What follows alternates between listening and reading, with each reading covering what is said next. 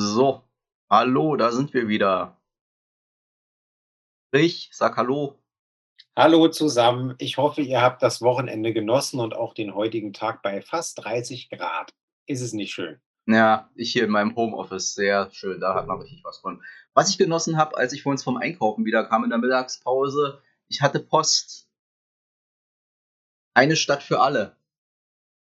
Ich dachte, Ah, so ich dachte es so wär- wie bei den letzten Abgeordnetenhauswahlen des Grünen-Programm, aber die Farbe Nee, nee, nee, nee, die vorletzte, das, das vorletzte von 2011, da sind die Grünen damit eingetreten. Und äh, offensichtlich, wie so oft, der SPD fällt sonst nichts mehr ein, also nehmen sie es von anderen.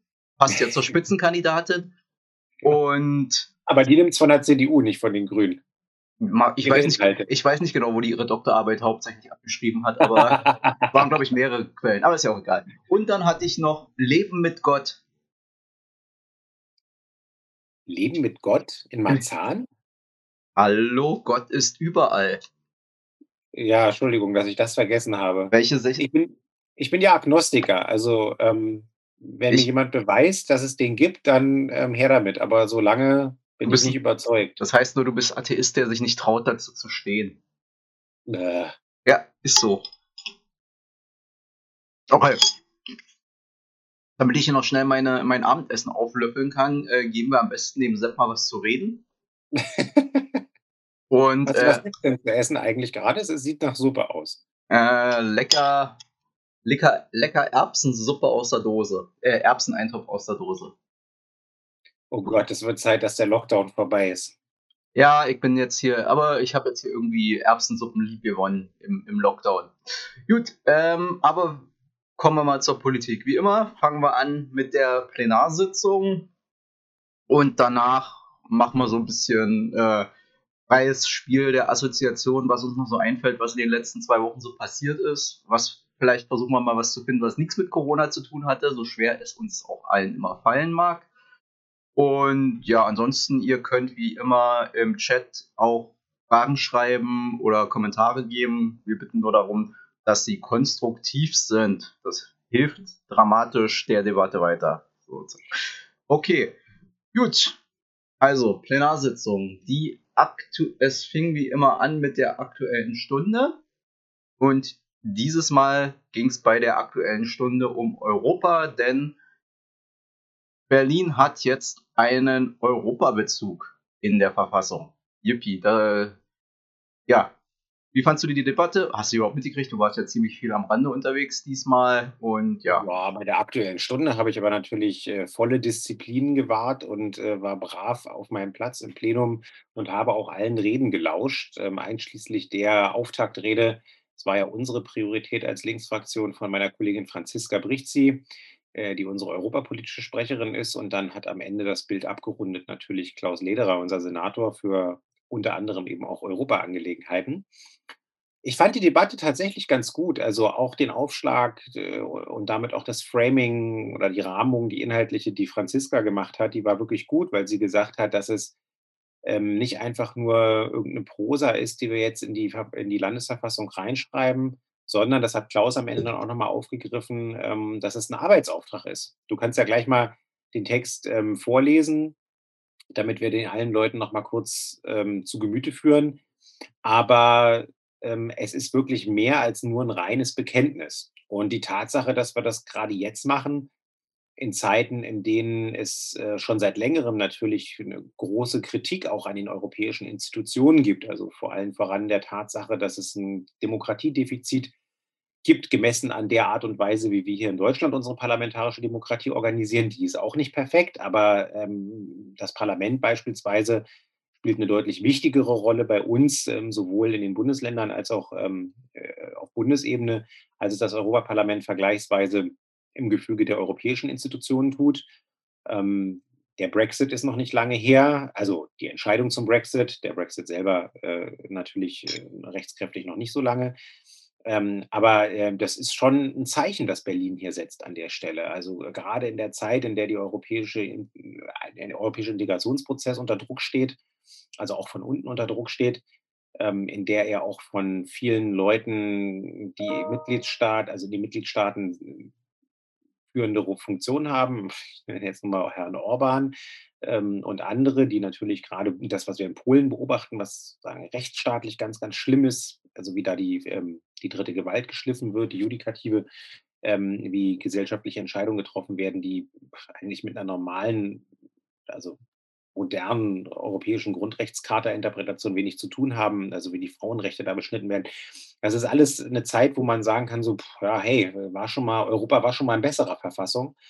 Und in der Zeit gibt sich äh, das Land Berlin eigentlich den programmatisch am weitreichendsten ähm, Verfassungsartikel in der Landesverfassung. Schon nicht ganz unwichtig und ähm, steht uns aber, glaube ich, trotzdem gut, ganz gut zu Gesicht. Berlin ist eine von vielen europäischen Solidarity Cities. Wir haben ja deutlich gemacht, dass wir, äh, wenn Bundeshorst uns lassen würde, ähm, zusammen eben mit den vielen anderen europäischen Solidarity Cities sofort viele Flüchtlinge aufnehmen würden, die äh, im Moment um ihr Leben kämpfen in irgendwelchen Nussschalen ähm, auf dem Mittelmeer und da gerettet werden von couragierten Organisationen wie der Seebrücke und anderen. Ähm, also es gibt eben auch das, das Gegenbeispiel, das ähm, solidarische Europa, das von unten organisiert wird. Und in, ja, in dieser Tradition ähm, sehen wir uns eigentlich. Und Klaus hat auch nochmal auf den Punkt gebracht, ähm, jetzt könnte ich immer so ein bisschen den Bogen spannen zu den Ärzten. Ja, es ist nicht deine Schuld, dass die EU ist, wie sie ist. Es wäre nur deine Schuld, wenn sie so bleibt. Also er hat es ein bisschen anders ausgedrückt, aber er hat gesagt, ähm, äh, die EU muss äh, sozusagen nicht so sein, wie sie jetzt ist. Es liegt an uns, aus der EU auch was anderes zu machen. Und deswegen ist das ähm, europäische Verfassungsbekenntnis, was wir ja machen und diesen Arbeitsauftrag, den wir eigentlich beschließen, ähm, total richtig. Und ähm, ich will es nur auch mal erwähnt haben, haben ja viele Leute vergessen mit dem Brexit ähm, ist Berlin die ähm, größte ähm, Stadt Europas, also äh, der Europäischen Union, so. Ähm, und ähm, liegt auch mehr oder weniger äh, geografisch ziemlich in der Mitte Europas. Und ähm, warum soll von Berlin gerade in dieser Zeit nicht ein pro-europäisches Signal ausgehen? Das fanden eigentlich auch alle Fraktionen super. Nein. Ihr wisst, ihr wisst eine Fraktion fand es nicht super. Ja.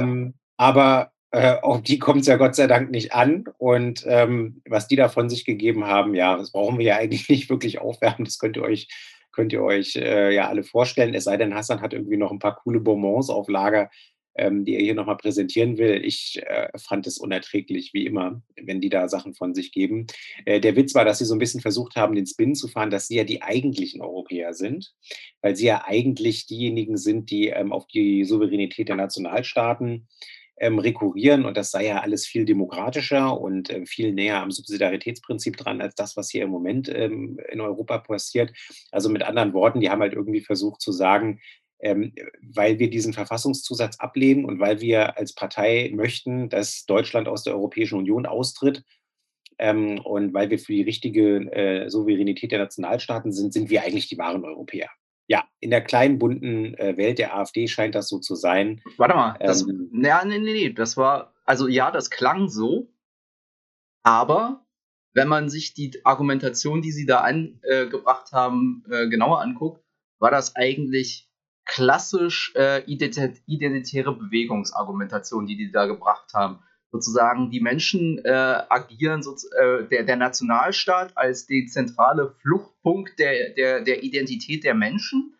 Und dann sozusagen noch so ein bisschen diese klassische Verschwörungstheorie, wir lösen dieses, äh, diese, die Nationen dadurch auf, dass wir Europa zwischen die Menschen und den Nationalstaat schieben, weil die Regionen ja sich äh, stärker auf Europa beziehen unter Umständen in ein paar Jahren als auf, äh, als auf ihren Nationalstaat. Und deswegen ist das von übel und ein ganz perfider Plan, den da sozusagen die EU fährt oder beziehungsweise an der Stelle ihr da, weil ihr das dann sozusagen in die Berliner Verfassung reinschreibt, dass man sich so positiv auf Europa bezieht, wobei sie dann auch irgendwie ähm, noch anfing rumzusophisten, weil natürlich in der äh, Diskussion, ist der ja auch gerade passiert, viel immer von einem positiven Bezug auf Europa und nicht die Europäische Union die Rede war, worauf sie dann sagten, ja, da sieht man, also das war dann sozusagen, oder Europäische Union ist ja nicht Europa, weil da sind nur 27 von 43 drin und hast du nicht gesehen, ja, bla bla bla und jada, jada, jada. Und da, da hätte jetzt eigentlich, schade hat es keiner gebracht, Ach so, genau, dann kam noch der Spin und das wären ja gerade weniger, der Trend ist ja nach unten. Und dann äh, war sozusagen die Argument, ja, das war dann sozusagen zentral die Argumentation der AfD. Und da hätte man eigentlich auch, hätte man ja sagen können, ja, wir, wir hoffen ja, dass die EU weiter größer wird. Und äh, dieses mit äh, die EU reformieren, das liegt an uns allen. Das kann man gar nicht oft genug sagen, weil kurz nachdem die Fraktion das äh, gepostet hatte, sozusagen, ja, jetzt haben wir das in der Verfassung, sprangen direkt wieder irgendwelche Linksradikalen aus der Ecke, die sozusagen ähm, rummopperten, wie man denn als Linke nur Propaganda für dieses Europa machen könnte oder für diese Europäische Union. Und das Geiste, den Vogel hat echt einer abgeschossen. Der hatte in seinem Twitter-Bio stehen, lebt in Berlin und Lorette Mar. Da dachte ich mir auch, was bist du denn für ein Kloppi? Du wirfst uns vor, dass wir uns positiv auf die Europäische Union beziehen und dein, dein Lebensentwurf funktioniert eigentlich nur dadurch, dass es sowas wie die Europäische Union gibt, weil sonst könntest du nicht schreiben, ich lebe und arbeite in Berlin und in Lorette Mar. Also da denkst, da merkst du auch sozusagen Analysetiefe von der Wand bis zur Tapete. Aber eine ja. Sache wollte ich noch sagen, weil das fand ich spannend. Ich habe ja am Wochenende, warum auch immer, mal wieder Weltspiegel geguckt. War es Weltspiegel? Ich glaube ja. Und weil du jetzt viel über die Bedeutung der Europäischen Union für Demokratie und Menschenrechte gesprochen hast, da kann man sich natürlich streiten und das ist auch nicht überall im Ast rein, gerade an den Grenzen. Aber das darf man auch nicht vergessen, es ist nach wie vor ein Friedensprojekt und nach dem Brexit, es hat jetzt nicht mal fünf Minuten gedauert, standen sich vor der Insel Jersey britische und französische Kriegsschiffe im Kampf um Fischereizonen gegenüber. Also sozusagen, die haben noch nicht aufeinander geschossen, und aber, aber sozusagen, da merkt man mal, wie schnell das wieder geht, wo wir in Situationen kommen, wo man, wo man, wo man mit dem Kopf geschüttelt hat, wenn man ins Geschichtsbuch geguckt hat und sieht ja, wegen so Nichtigkeiten haben die Krieg angefangen. Und ich dachte schon, als du Jersey gesagt hast, ging es äh, um, keine Ahnung, äh, wichtige Zugangsmöglichkeiten zu diesem ganz tollen Tax Haven. Aber gut, egal. Ähm, ja, also das war die Debatte. Ihr könnt sie euch auch noch mal reinziehen, wenn ihr wollt. Wie gesagt, sehr hörenswert und schauenswert die Beiträge von Franzi und ähm, Klaus. Ja, das war so ein bisschen die aktuelle Stunde. Dann gab es eine ganze Reihe von ähm, Prioritäten. Ähm, no, weiß nicht, na, muss man mal überlegen, ob er mir einen Brocken zuwirft. Ja, ja, äh, eine wichtige Sache, was ich weiß nicht, ob es das in anderen Ländern auch gibt, aber wir. U-Bahn? Hä? U-Bahn? Doch. Nein, ja. okay. Hast du wieder einen Schauen gefrühstückt? Hast du wieder einen Schauen Ja, können wir ja noch machen, kommt ja noch, war ja auch Tagesordnungspunkt. nee, was ich eigentlich sagen wollte war, es gab den Tagesordnungspunkt Volksinitiativen und Volksbegehren. Und ich weiß nicht, ob es das in anderen Bundesländern in dieser Form auch gibt. Es gibt ein, äh, ein es gab eine, was ist das? Eine Volksinitiative, Klima Neustart in Berlin. Die hat die notwendigen Unterschriften gesammelt gehabt. Worauf, wodurch sie zum einen sozusagen äh, Anspruch darauf hatten, dass das parlamentarisch behandelt wird. Und zwar nicht nur in den Ausschüssen, sondern auch mit einem eigenen Tagesordnungspunkt im Plenum. Und das hat jetzt stattgefunden und das Berliner Abgeordnetenhaus mit den Stimmen von Rot-Rot-Grün hat diesen Klimaneustart Volksinni übernommen. Was haben Sie da getan, Sebastian? Ja, wir haben im Wesentlichen beschlossen, dass es jetzt einen Klimabürgerinnenrat geben wird, der ähm, den Weg zu unseren ehrgeizigen äh, Klimazielen, Berlin ähm, klimaneutral äh, zu machen als Stadt, was nicht gerade leicht ist ähm, und äh, noch einiges an Umsteuerung bedeutet, ähm, entsprechend begleitet und auch Einfluss darauf nehmen kann. Das ist ziemlich cooler Scheiß. Ich weiß nicht, ob es einzigartig ist ähm, in der Bundesrepublik, aber ich glaube, es ist auf der Länderebene, also auf der Bundesländerebene einmalig und zeigt, dass wir eben die Klimawende und äh, die damit zusammenhängenden Systemwechsel, die wir machen wollen in den verschiedenen Bereichen, halt eben partizipativ gestalten wollen. Also nicht einfach nur top-down, ähm, sondern tatsächlich auch, ähm, wenn man so will, jetzt institutionalisiert ähm, in einem Bottom-up-Prozess eben mit den Bürgerinnen und Bürgern. Ähm, das ist ähm, ein ziemlich cooler Ansatz, wie ich finde. Und äh, mal wieder ein Beispiel dafür, dass das, was wir damals unter Rot-Rot angeschoben haben, nämlich ähm, damals ähm, so weitgehend wie kein anderes Bundesland, ähm, inzwischen haben wir auch noch mal ein paar Nachbesserungen gemacht, ähm, die direkte Demokratie, die plebiszitären ähm, Elemente hier einfach in der Landesverfassung und dann auch im Abstimmungsgesetz irgendwie deutlich aufzufächern.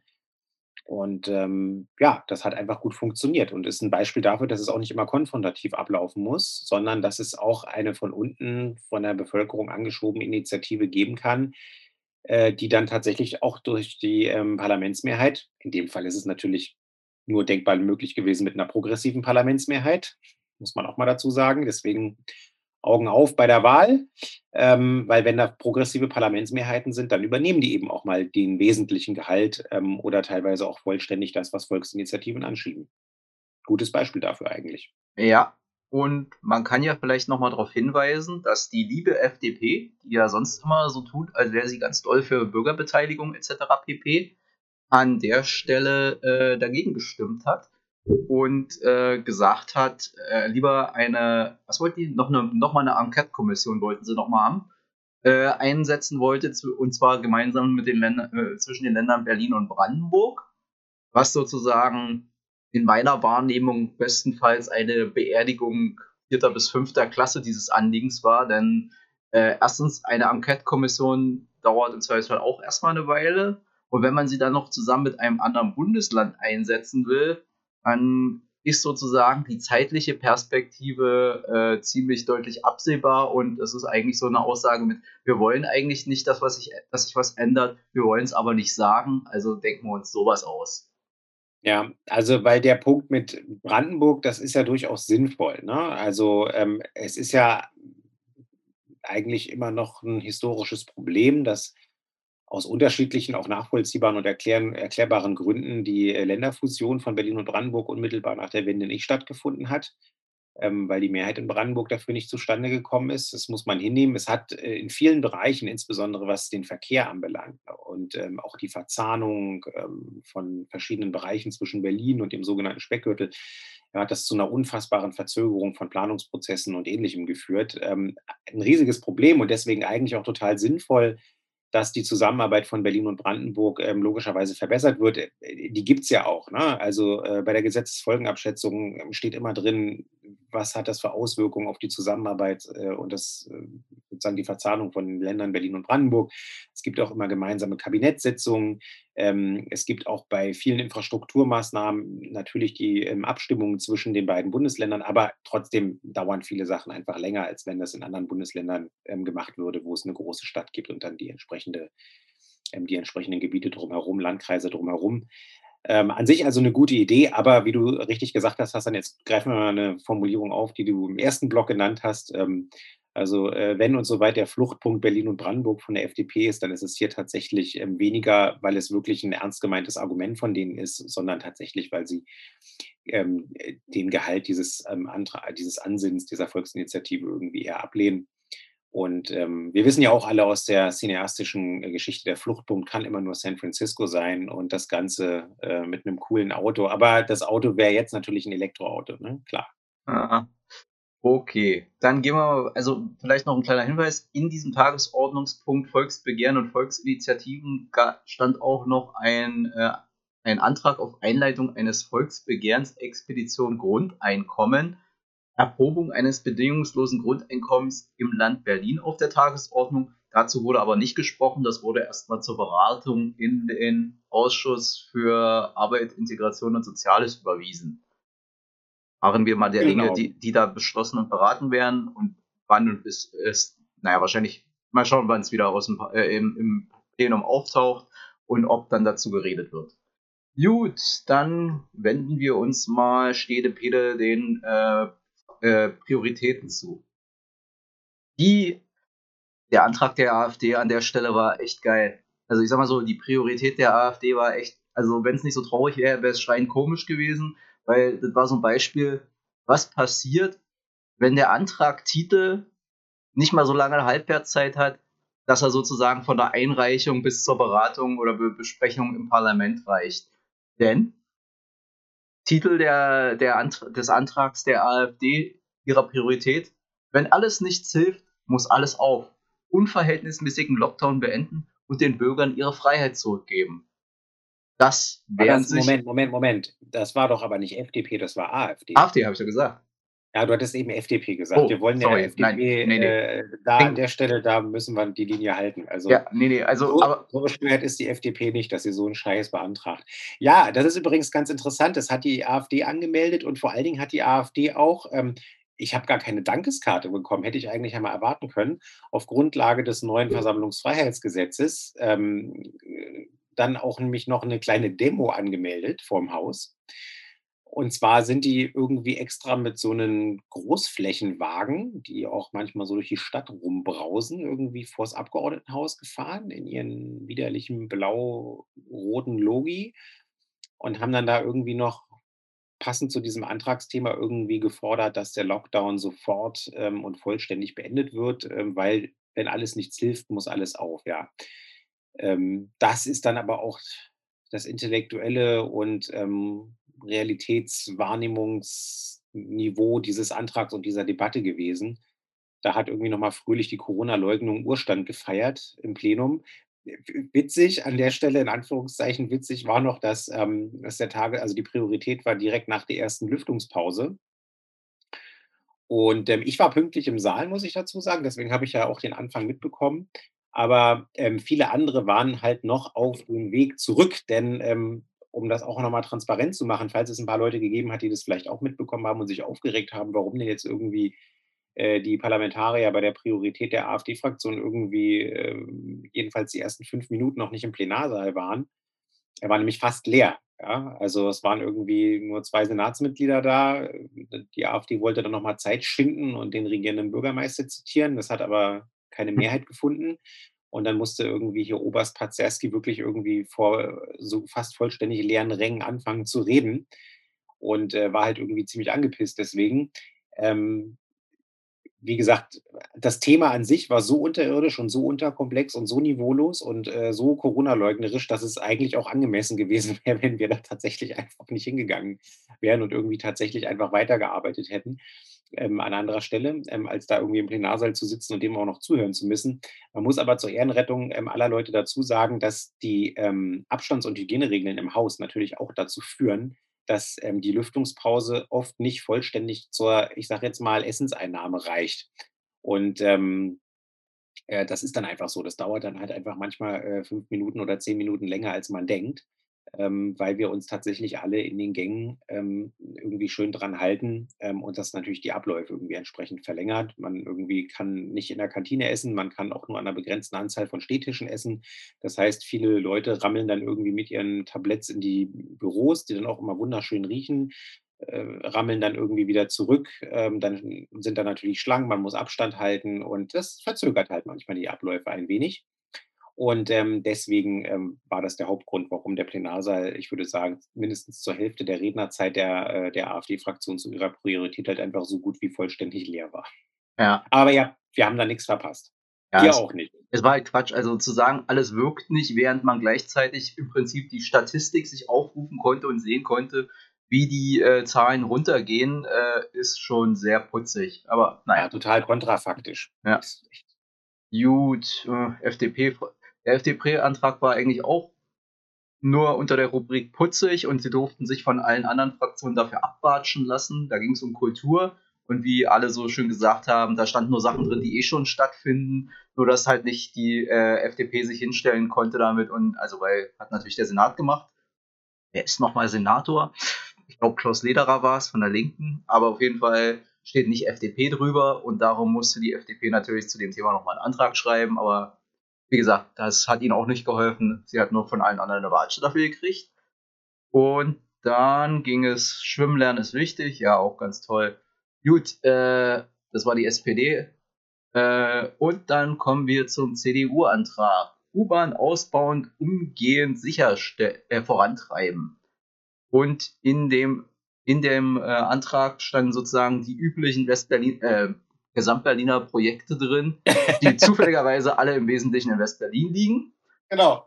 Und ja, wir sind ja da sozusagen hier in der, in der Fraktion, beziehungsweise vielleicht auch im Landesverband tendenziell auch in einer Minderheitenposition, weil wir zum U-Bahn-Ausbau zumindest eine etwas andere Position haben. Aber vielleicht kannst du ja kurz zu der Debatte was sagen.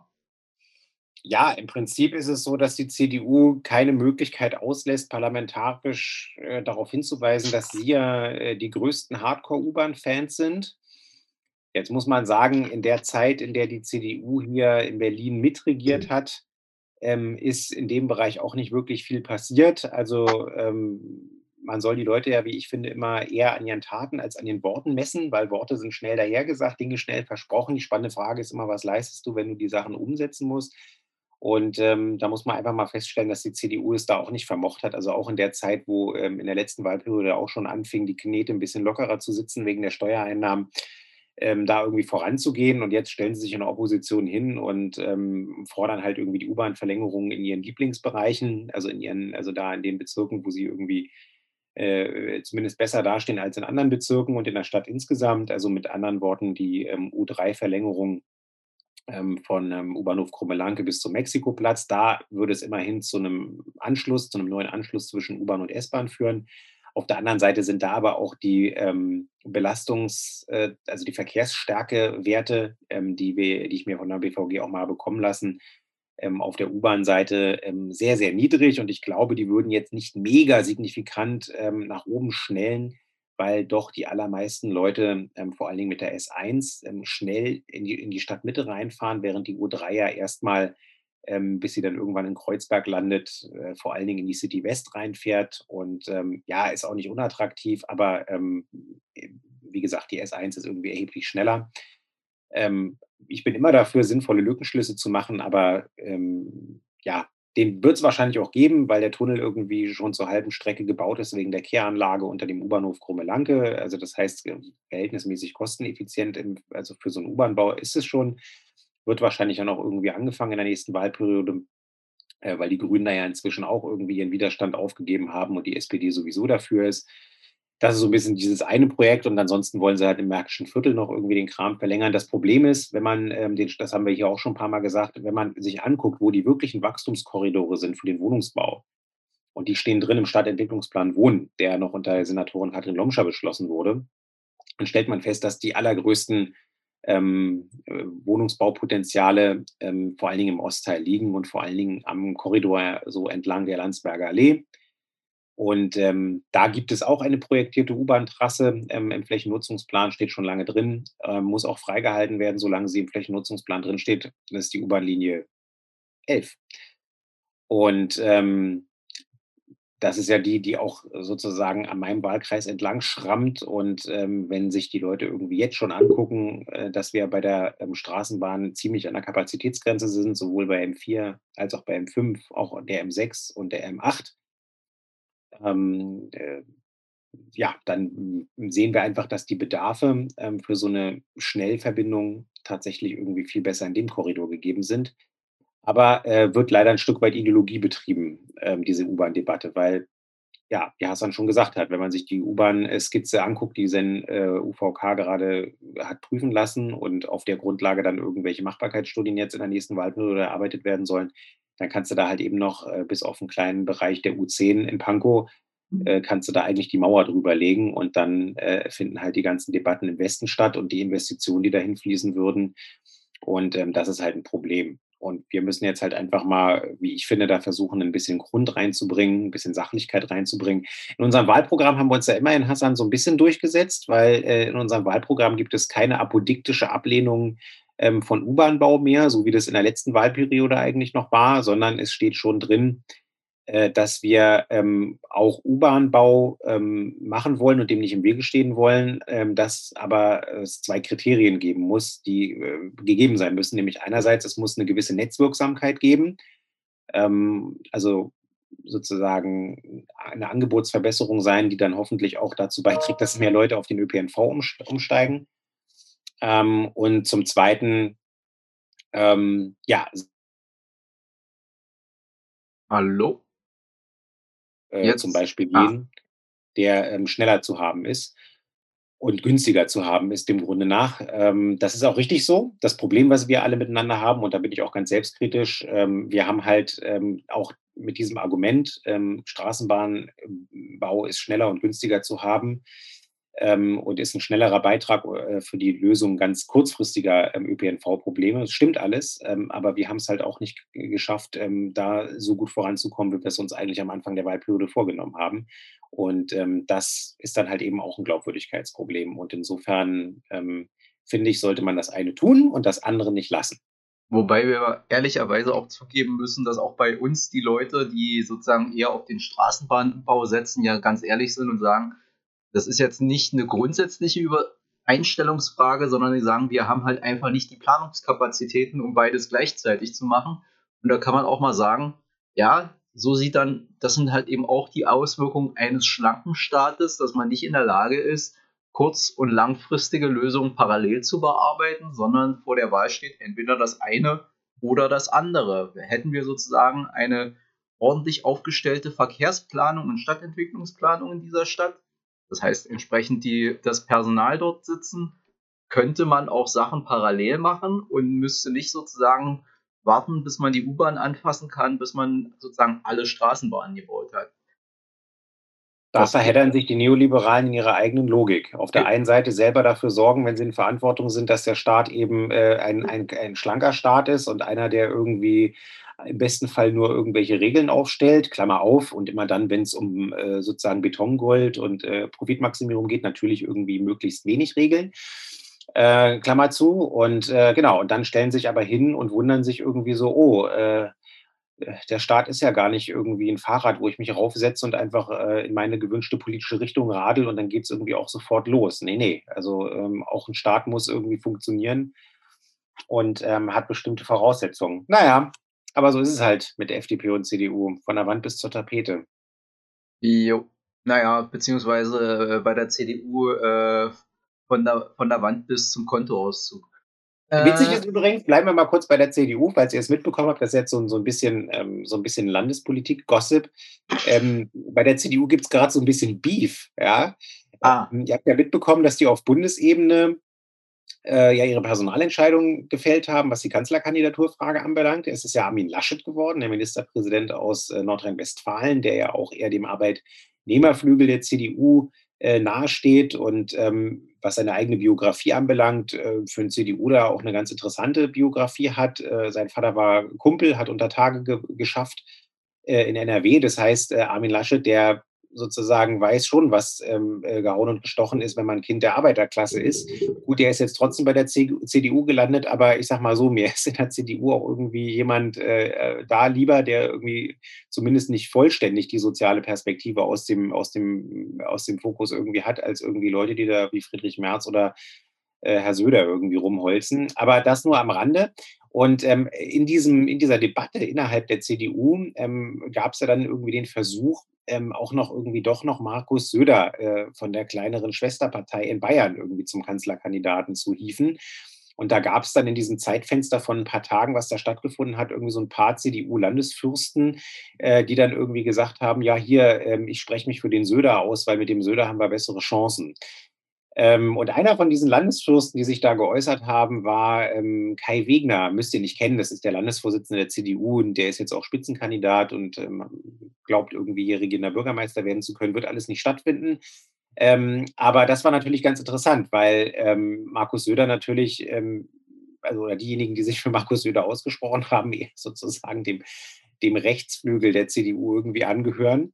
Und ähm, das hat dann irgendwie auch hier im Landesverband zu erheblichen Irritationen geführt. Und ähm, äh, Mario Chaya hat ähm, öffentlich ähm, als stellvertretender Fraktionsvorsitzender und äh, Bundestagskandidat und äh, jemand, der hier auch mal Fraktionsvorsitzender werden wollte und der halt irgendwie eher für einen etwas großstadtorientierten, liberaleren Kurs der CDU, also innerhalb des CDU-Koordinatensystems jedenfalls steht, ähm, der hat irgendwie sich nochmal richtig ähm, aus dem Fenster gehängt und äh, mit voller Breitseite in den Medien öffentlich irgendwie gesagt, dass äh, es jetzt irgendwie auch alles katastrophal war und dass die Berliner CDU immer weiter nach rechts rückt und irgendwie das alles keine liberale Großstadt, kein liberaler Großstadtkonservatismus ist und, äh, und so weiter. Und das hat natürlich auf der anderen Seite wieder dazu geführt, dass viele Leute gesagt haben, irgendwie, ja, was soll denn das? Und äh, wir müssen doch hier geschlossen sein und so weiter. Also die CDU Berlin ist, wie sie immer ist, äh, irgendwie so ein Hühnerhaufen von, ähm, von, von Lande, äh, von, von Bezirksfürsten, die sich irgendwie immer nur dann, wenn es gegen Frauen geht, irgendwie mal zusammenraufen und zusammensetzen als Altherrenrunde, aber ansonsten sich nicht wesentlich einig sind über den Kurs dieser Partei.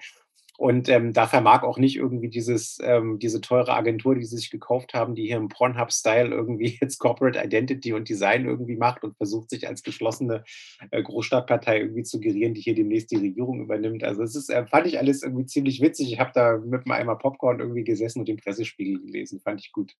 Und, die, und in die sozialen Medien geguckt. Wobei man ja sagen muss, dass es zum Teil auch darum ging, dass Ostberlin bei der Listenaufstellung der CDU im Prinzip äh, überhaupt nicht vorgekommen ist. Das heißt, die Berliner Landesliste der CDU zur Bundestagswahl ist im, sieht im Prinzip aus wie die äh, Landesliste der CDU von 1983. Also vier Städte zählen Mit Ausnahme von Claudia Pechstein. Ja, aber ich, äh, wie gesagt, aber ansonsten äh, ist der da Osten nicht zum Zuge gekommen. Und in diesem Zusammenhang, um zurück zur Diskussion um die U-Bahn zu kommen, fiel dann sozusagen auch äh, aus dem Munde des, war es sogar der CDU-Vorsitzende, der gesprochen hat, Herr Wegner? Ich weiß nicht, auf jeden Fall der CDU. Nee, der ist ja nicht im Abgeordnetenhaus, der ist ja im Bundestag. Ja, ja stimmt. Äh, auf jeden Fall der, äh, nee, Dregger war es, genau. Ähm, dass dann sozusagen der CDU-Redner ernsthaft, also raushaute. Es fing damit an, wir, die Linke, also Rot-Rot-Grün ist ja nur für die Straßenbahn so sehr als Kampfinstrument gegen das Auto. Und dann, jetzt ist er wieder weg, der Sepp. Äh, und dann kam noch als nächstes, ja, das zeigt nur, dieses Beharren auf der Straßenbahn zeigt nur ihre ostige Denke. Da dachte ich mir auch, na super, ihr seid so richtig die, die Partei für die gesamte Stadt. Wer, wer sowas in der Diskussion um Verkehrsmittel raushaut, dass ein Verkehrsmittel äh, sozusagen exklusiv irgendwie nach Himmelsrichtung bestimmbar ist, da denkst du ja auch, ihr habt doch den Schuss nicht gehört. So viel zur U-Bahn. Ja. Gut, damit sind wir aber im Prinzip auch schon so ziemlich durch durch die, äh, durch die Tagesordnung von der letzten Woche.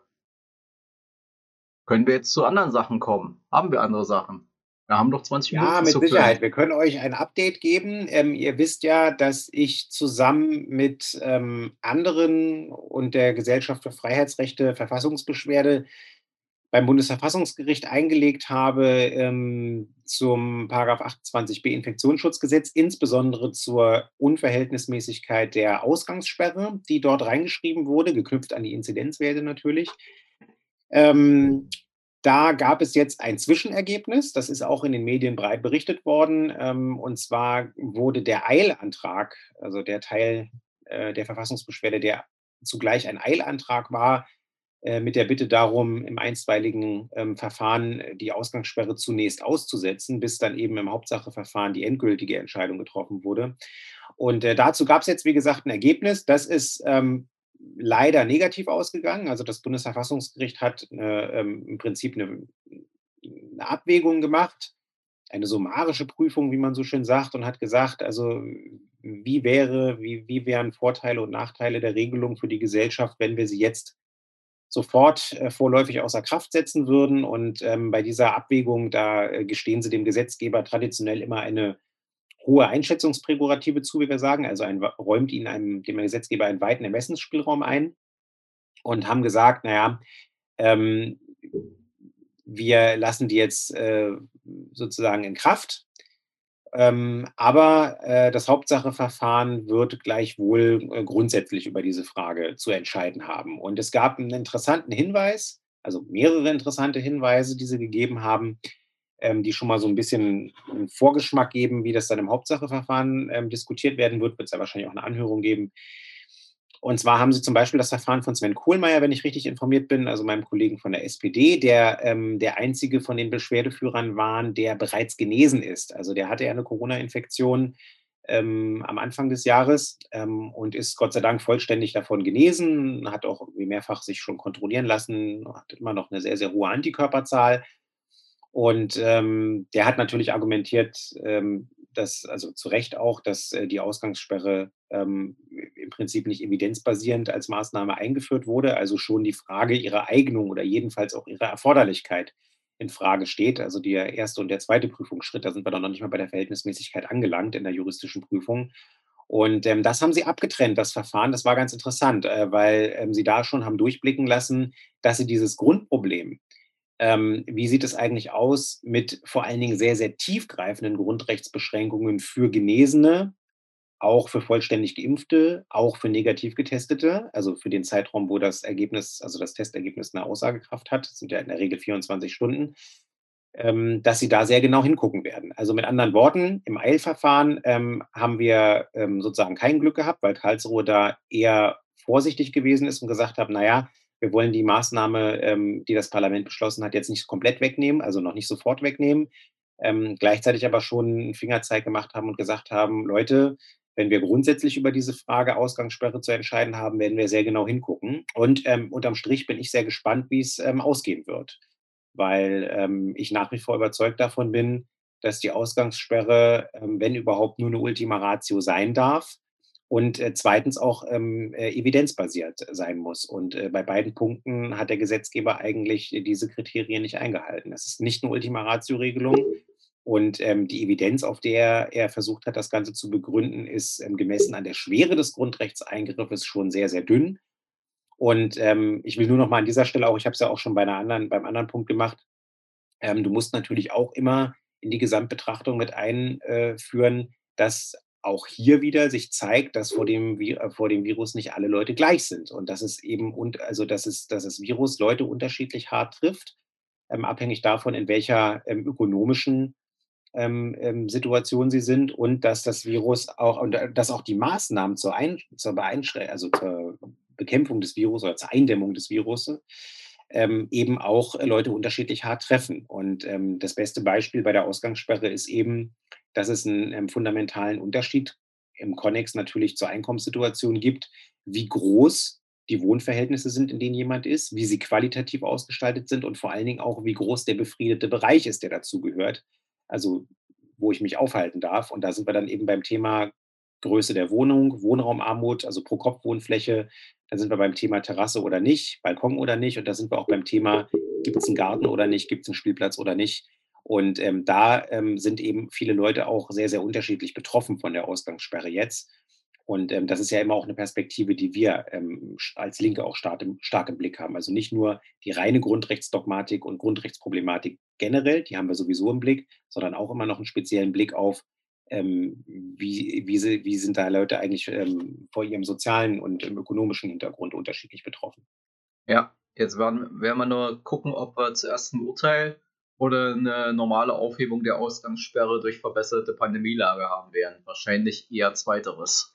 Ja, aber das ändert ja nichts daran, dass trotzdem über die Verfassungskonformität ähm, dieses Teils von ach, bei 28b Infektionsschutzgesetz zu urteilen äh, sein wird, weil ähm, es ist ja theoretisch denkbar, wir hoffen es alle nicht, weil wir hoffen, dass die Durchimpfung jetzt irgendwie voranschreitet und wir dann auch die hoffentlich die Effekte beobachten können, die wir in den anderen Ländern ähm, beobachten konnten, wo ähm, sozusagen nachweislich die Inzidenzzahlen, und das spricht ja dann eben auch äh, nach den israelischen Beobachtungsstudien, äh, dafür, dass auch sozusagen die geimpften Leute dann irgendwie äh, zumindest wesentlich äh, geringer, also signifikant geringer irgendwie überhaupt in Lage sind, den Kram zu verbreiten. Ähm, also auf diesen Effekt hoffen wir natürlich bei uns. Aber ähm, solange der Bundesgesetzgeber den 28b nicht ändert oder aufhebt, ähm, äh, ist die Maßnahme ja weiterhin drin und weiterhin auch an diese 100 äh, Inzidenz äh, geknüpft. Und äh, es ist ja theoretisch denkbar, dass das auch wieder zumindest in einzelnen Regionen, aus welchen Gründen auch immer, mal wieder nach oben geht. Also das ist ja auch eine Kritik, die an, dieser Inziden äh, an der Inzidenzlogik ähm, zu Recht auch angeführt wurde, ähm, dass es natürlich auch zu krassen Verzerrungen führt. Also du kannst ja durchaus in einem Landkreis, ähm, nehmen wir mal den Landkreis, in dem Reda, Reda Wiedenbrück liegt, äh, wo das Tönnies-Werk ist, da kannst du ja sehr gerne aufgrund der ähm, beschissenen Arbeitsschutz- äh, und Hygieneschutzsituation in diesen, in, äh, um jetzt mal, also in diesen Fleischfabriken irgendwie, um die mal zu nehmen, da kannst du ja sehr, sehr schnell eine, Infektions-, eine Infektionssituation haben, wo du dann irgendwie äh, allein aufgrund des Infektionsgeschehens in einem so einem Unternehmen irgendwie sofort jenseits der 100er-Marke bist äh, auf dem Landkreis. Also das ist das eine Problem. Und das andere Problem, da hat der Oliver Lepsius in unserer Anhörung im Rechtsausschuss auch darauf hingewiesen, wenn ich das richtig in Erinnerung habe, ähm, hast du natürlich auch ähm, bei der, bei der in Anführungszeichen Bezugsgröße, also bei dieser, ähm, bei der Hunderttausender Populationsgröße, auf die ja die Inzidenz sozusagen gerechnet wird, ähm, jetzt exponentiell insofern eine andere Situation, als dass mit exponentiellem Anstieg der, ähm, der Durchimpfung ähm, du natürlich dann auch, äh, also 'ne größer werdende Durchimpfungsgruppe sozusagen hast in dieser Hunderttausender Bezugsgröße, ähm, und du dann halt eben auch irgendwann mit dem Rechenmodell, äh, und der Aussagefähigkeit in in in Schwierigkeiten kommst. Also, das alles werden die berücksichtigen müssen im Hauptsacheverfahren. Ich bin gespannt, wie es ausgeht. Ja, das ist aber wie gesagt, das wird dann wahrscheinlich eher was für eine für die Grundrechts äh, unter uns sein, während die anderen sich, äh, inklusive mir darüber freuen, dass sie irgendwo im im Gart äh, im im Garten in der Sonne liegen im Sommer. Und übrigens, deine Ver Internetverbindung scheint tatsächlich instabil zu sein, weil du frierst hier gelegentlich ein. Skandal. Ja, na ja. Gut, dann war das das. Dann können wir ja vielleicht mal kurz, weil es heute gerade aktuell passiert ist, zum äh, neuen, zu, zu äh, was aus der Partei kommen. Denn unsere Partei hat jetzt auch, also am Wochenende hat, haben wir, also inzwischen haben wir, ich glaube, genau, die SPD hat am Wochenende gewählt. Oder wie haben die das eigentlich gemacht? Per Akklamation oder per, Ja, per nominiert. Nomini also Ja. auf jeden Fall bei der SPD ist seit dem Wochenende jetzt auch offiziell Scholz äh, der Spitzenkandidat, auch wenn das gefühlt schon seit immer ist. Äh, und wir haben heute, beziehungsweise der Parteivorstand hat heute unsere äh, Spitzen, unser Spitzenteam für die Bundestagswahl vorgestellt und das ist jetzt auch keine Riesenüberraschung, es haben die Spatzen auch schon seit mindestens zwei Wochen von den Dächern gepfiffen. Es werden Janine Wissler und Dietmar Bartsch sein, die für die Linke sozusagen die Gesichter sind, mit denen wir in den Wahlkampf ziehen.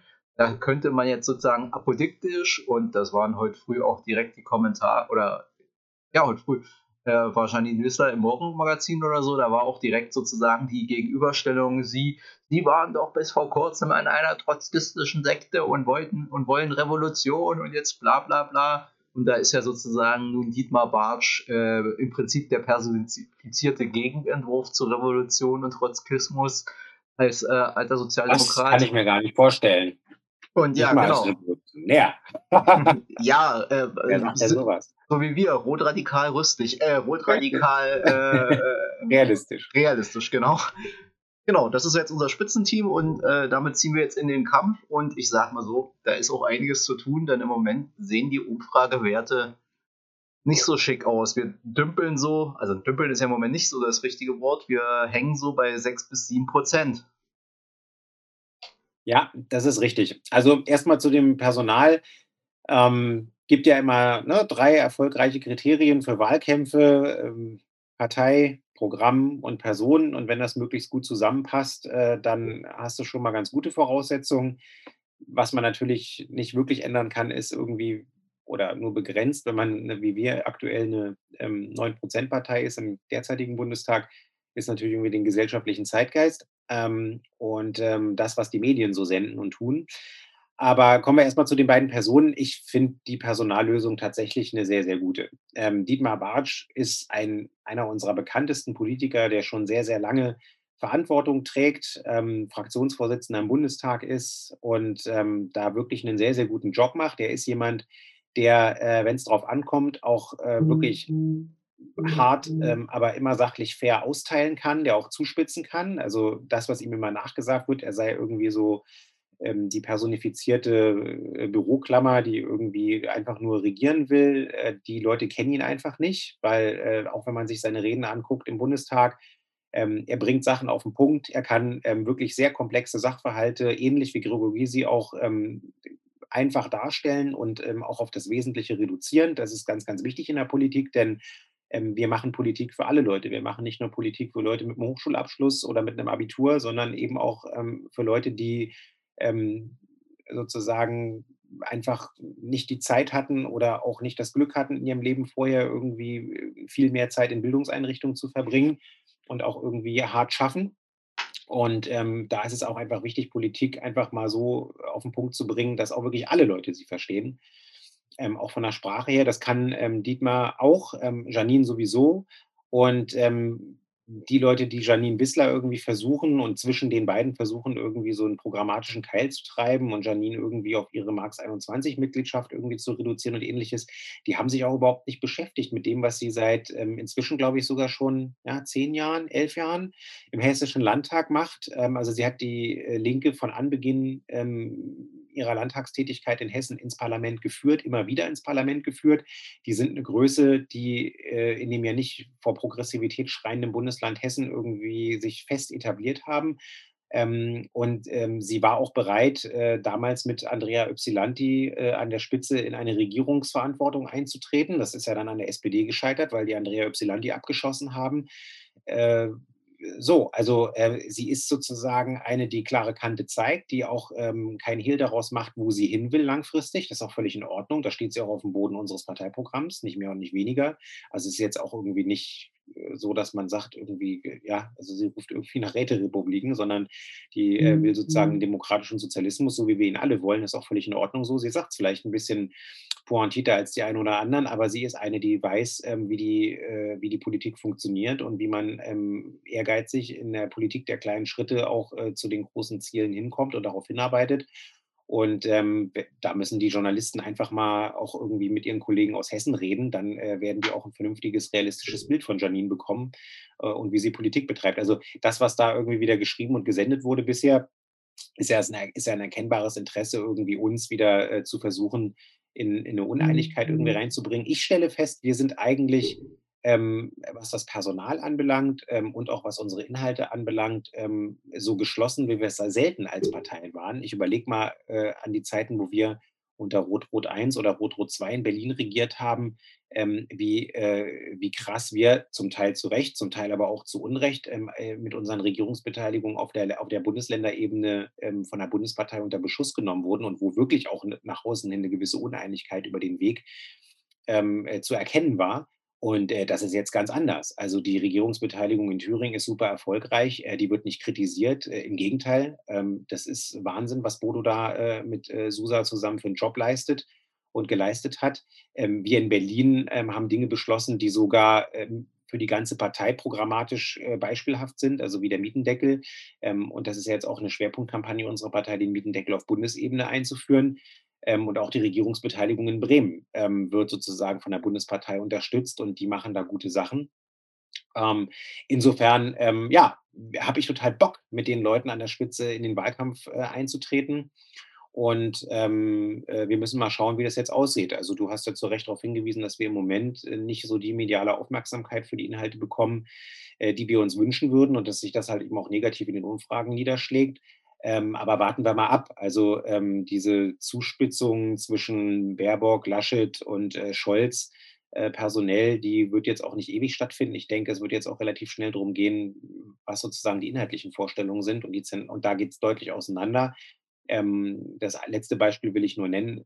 Die zentrale, mit die zentralste und wichtigste Wahlkampfauseinandersetzung wird sein, ähm, wie also wer bezahlt äh, die, den Wiederaufbau, den gesellschaftlichen äh, nach der Corona-Krise? Und äh, diese Frage ist entscheidend für den Bund und für die einzelnen Bundesländer. Und äh, da sehen die äh, Rezepte der Parteien deutlich unterschiedlich aus. Und wenn es da nicht zu Rot-Rot-Grün kommt mit einer starken Linken, ähm, die da eine mhm. deutlich andere Position hat als die SPD und die Grünen, ähm, dann wird es sehr, sehr schwierig und dann ähm, werden wahrscheinlich nach der Wahl eher die Leute, also der Mittelstand und die untere Mittelschicht, ähm, werden dann eher sozusagen diejenigen sein, die äh, die Krise bezahlen und die Leute, die es wirklich können und die auch in der Krise profitiert haben, ähm, äh, die werden wieder schön, die können sich wieder schön schlanken Fuß machen.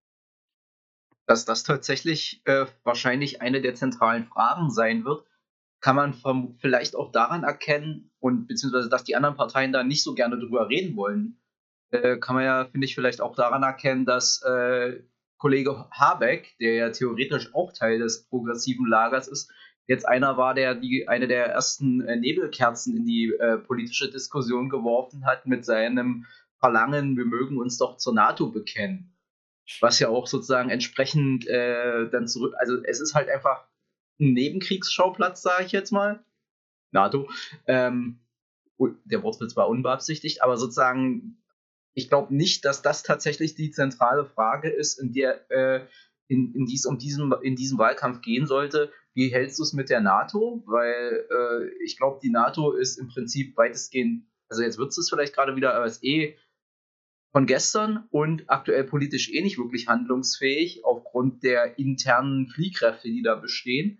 Insofern, wer das jetzt sozusagen zum zentralen Kriterium für irgendwas macht, sagt damit eigentlich bloß, er will über die eigentlichen Themen, um die es gehen sollte und die du hier gerade sozusagen kurz angerissen hast, über die will er nicht reden. Und das überrascht jetzt ehrlich gesagt bei den Grünen auch nicht unbedingt, dass die vermeiden wollen, über konkrete Themen konkret reden zu wollen, weil der ihr Hype beruht ja im Prinzip auf alten, auf ihrer alten äh, Corporate Identity und den Zuschreibungen, von denen sie haben und wo dann ganz viele Menschen einfach nicht fragen, was steht denn dahinter und was, was sind denn eure Konzepte, sondern da ist sozusagen die Idee, die man, die man von den Grünen als Partei hat, reicht da aus. Und da können die eigentlich nur verlieren, wenn, wenn man die jetzt sozusagen da konkret angeht und Fragen stellt nach, wie wollt ihr das finanzieren, wie wollt ihr das umsetzen, mit wem wollt ihr das umsetzen, wollt ihr mit Laschet äh, jetzt sozusagen Klimawandel, äh, den Klimawandel aufhalten? Oder was das angeht, auch mit der SPD, weil bei der ist ja auch nach wie vor die Parole tendenziell eher, wir müssen erstmal die Wirtschaft am Laufen halten die nächsten 30 Jahre und äh, das mit dem Klimawandel äh, ist darunter sozusagen angesiedelt. Deswegen, das kann tatsächlich ein interessanter Wahlkampf werden, wenn es gelingt, ihn tatsächlich politisch zu machen und über politische Inhalte zu diskutieren. Aber leider, sage ich mal, werden wir da ziemlich alleine dastehen, weil wenn ich mir sozusagen auch angucke, wie die Medien das gerade machen, die interessieren sich ja auch nicht wirklich für Inhalte. Da ist ja sozusagen Storytelling und äh, das Gebot der Stunde schon seit Jahren. Und für so eine Story sind sozusagen komplexe politische Positionen, Inhalte und Konzepte nicht so schön wie, äh, wie, wie, die, wie die Annalena gegen den Armin und den äh, Olaf. Also deswegen, das wird hart und äh, eine Herausforderung sein, da in dieses äh, in diese Erzählstrukturen reinzudringen mit tatsächlich politischen Inhalten. Ja, und ich finde, da muss man auch tatsächlich ähm, dieses Storytelling, was du genannt hast, also diese Reduktion von Politik auf Marketing ähnliche oder vermarktungsfähige äh, äh, Produkte in Anführungszeichen und, äh, und, und Personen und Personenkonzepte entscheidende Aufgabe sein. Und das kannst du halt nur mit Inhalt machen und das kannst du nur dann machen, wenn du den Blick auf die wirklich, wirklich wesentliche Frage und eigentlich auch die für, für, für den zentralen Wahlkampfinhalt dieses bisherigen Wahlkampfs irgendwie zu setzen. Und nehmen wir mal das Beispiel. Du kannst dir die Frage ähm, eines ähm, Systemwechsels in unserer Gesellschaft, ähm, der Klimaschutz ähm, wirklich durchbuchstabiert. Also durch eine systemische Veränderung der, der, der Art und Weise, wie wir hier im Moment unsere Gesellschaft strukturieren. Darum geht es ja. Es geht ja nicht um Climate Change, es geht ja sozusagen um äh, System, System Change letzten Endes. Und ähm, das kriegst du aber nur hin, also das musst du finanzieren. Und das musst du ähm, sinnvoll und vor allen Dingen auch ehrgeizig finanzieren. Da kannst du nicht, äh, nicht, nicht kleckern, sondern da musst du klotzen. Du kannst es auch nicht irgendwie alleine durch Verbotsgesetze und Reglementierungen irgendwie hinkriegen. Das funktioniert nicht.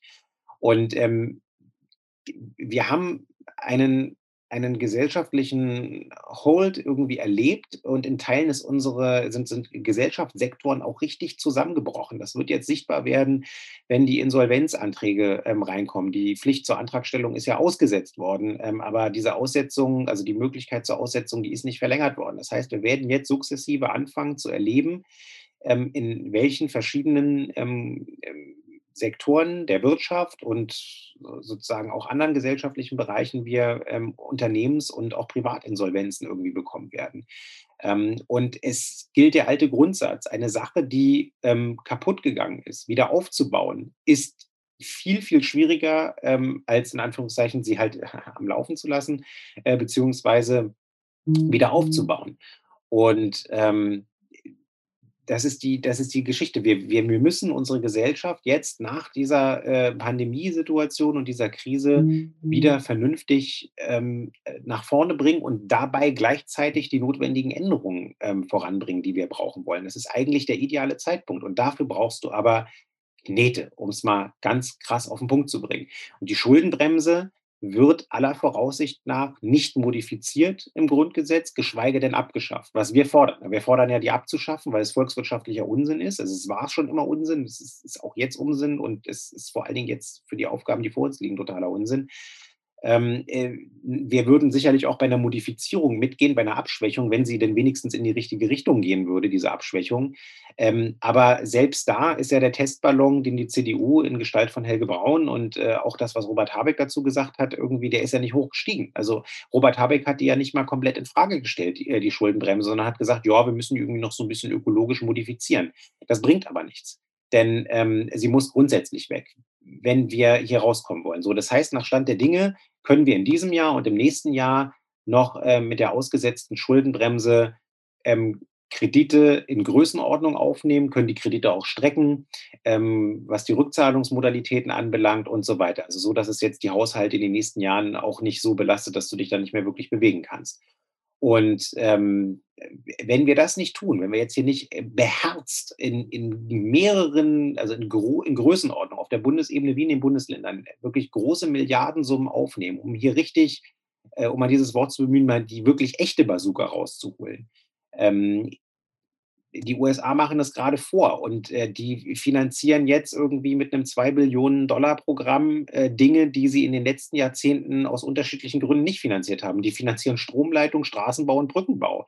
Ähm, das ist schon vernünftig, das zu machen, weil du kurbelst da natürlich zum einen die Wirtschaft an und zum anderen, äh, um dein, dein, Energienetz zu ertüchtigen, das musst du machen, wenn du die Energiewende sozusagen hinkriegen willst. Wenn du irgendwann ein smartes Netz haben willst und wenn du irgendwie die, sozusagen die, die, auch die, die Kapazitäten irgendwie hast, um dann ähm, den Elektromobilitätswandel, so wie du ihn vernünftig brauchst, irgendwie hinzukriegen und so weiter. Das sind jetzt alles nur Beispiele, die ich nenne. Mit anderen Worten, was ich sagen will, ist, du kannst dir diese ganze Agenda von ähm, Klimaschutz ähm, und sozusagen Systemwandel Klimawandel, um Klima zu schützen, komplett in die Haare schmieren, wenn du nicht bereit bist, ähm, bei der ökonomischen Frage ähm, den Grundwechsel ähm, herbeizuführen. Und ähm, SPD ist dazu nicht bereit, die Grünen sind dazu nicht bereit. Die einzigen, äh, die das klar und deutlich ansagen, ähm, sind wir, ähm, die das auch noch mit einer Vermögensabgabe, mit einer einmaligen garnieren, die wirklich extrem verhältnis, äh, verhältnismäßig ist äh, in Bezug auf die Belastung äh, von, äh, von den, von den 0,1 Prozent der Gesellschaft, die da äh, richtig belastet wird. Ähm, und ähm, ja, deswegen hoffe ich, dass wir äh, äh, diese Frage setzen können im Wahlkampf und auch die Antworten dazu liefern, ähm, dass das ins Bewusstsein der Leute dringt. Ähm, denn mit den nächsten Monaten, die jetzt noch kommen, äh, wird diese Frage, glaube ich, immer drängender werden. Und ähm, vielleicht schaffen wir es ja, dass wenn die äh, Medienvertreter irgendwie im Umfeld irgendwie plötzlich auch merken, äh, dass irgendwie Insolvenzzahlen nach oben gehen und ähnliches, ähm, und dass es in bestimmten Bereichen nicht so einfach ist, die Gesellschaft wieder anzufahren. Äh, vielleicht, vielleicht, vielleicht fangen sie dann auch mal darüber an zu berichten und vielleicht, vielleicht berichten sie dann auch über unsere Lösungsvorschläge, weil wir sind die Einzigen, die da richtig beherzte Lösungsvorschläge machen. Wir können es hoffen, aber ja, aber ich finde es gut, du holst sozusagen äh, die Medienreporter oder du hoffst, die Medienreporter werden da abgeholt, wo sie sind, in ihrer äh, weißen äh, Mittelstandsblase. Aber schauen wir mal. Äh, Medienreporter? Die Journalisten. Ähm, gut. Sind wir eigentlich durch, oder? Haben wir noch was? Nö, für heute sind wir durch. Stunde ist rum. Wir haben einen Ausblick in die Zukunft geworfen. Wir haben noch eine Plenarsitzung haben wir noch, wa? Vor der Sommerpause? Ja. Die Sommerpause ist dieses Jahr sehr früh. Äh, eine haben wir auf jeden Fall noch. Ich glaube, es könnten sogar zwei sein. Okay, also insofern so oder so, der Countdown läuft. Äh, wir werden wahrscheinlich in der, in der Sommerpause nicht alle zwei Wochen mehr machen. Insofern, wer nochmal die volle Dröhnung Sebastian Schlüsselburg haben will, der äh, muss dann einschalten. Und oder er kommt nach Lichtenberg, weil wir äh, natürlich pandemiekonform äh, auch wieder häufiger auf der Straße anzutreffen sein werden als jetzt in den letzten Monaten. Genau, weil wir wollen ja auch noch ein bisschen sammeln für DW enteignen, D, DW und Co. enteignen, egal welch, was da äh, gewisse Anwälte der äh, Immobilienmafia im Tagesspitze ohne Transparenzherstellung, wer da eigentlich schreibt, an äh, obskuren äh, Rechtstheorien aufstellen, ob, in, ob im Land Berlin anders als im Rest der Bundesrepublik Vergesellschaftung möglich ist oder nicht. Aber das ist ein anderes Thema und man muss ja nicht jedem Quatsch äh, unnötig Raum geben. Das machen wir ja. vielleicht beim nächsten Mal nochmal so ein Devi und Co. enteignen Special. Ja, Die genau. haben nämlich heute ihren, äh, heute ihren Gesetzentwurf äh, vorge vorgelegt. Ähm, das ist dann schon der zweite. Wir als Linksfraktion haben ja schon einen Gesetzentwurf vorgelegt, um den breit in der Öffentlichkeit zu diskutieren. DW und Co. enteignen hat heute ihren Entwurf vorgelegt und ähm, es ist ja auch kein Geheimnis, dass ähm, wir uns auch mit den Leuten, von denen, ähm, also mit dem in Kontakt sind und dass wir uns auch zusammensetzen werden, um auch zu gucken, dass wir, wenn der Volksentscheid erfolgreich ist, möglichst schnell ähm, einen ziemlich, ziemlich guten Gesetzentwurf auch vorlegen zu können. Also ihr seht, ähm, wir machen nicht nur linke Pose, sondern wir arbeiten tatsächlich auch ganz konkret daran, äh, wie wir die Sache voranbringen können. Jo. Und in diesem Sinne machen wir für heute Feierabend. Und wie gesagt, wie, wie immer gesagt, kommentiert, fragt nach, gebt uns auch einfach mal Feedback, wie ihr es gefunden habt. Und ansonsten sehen wir uns in zwei Wochen oder halt auf der Straße. Bis dann. Ciao.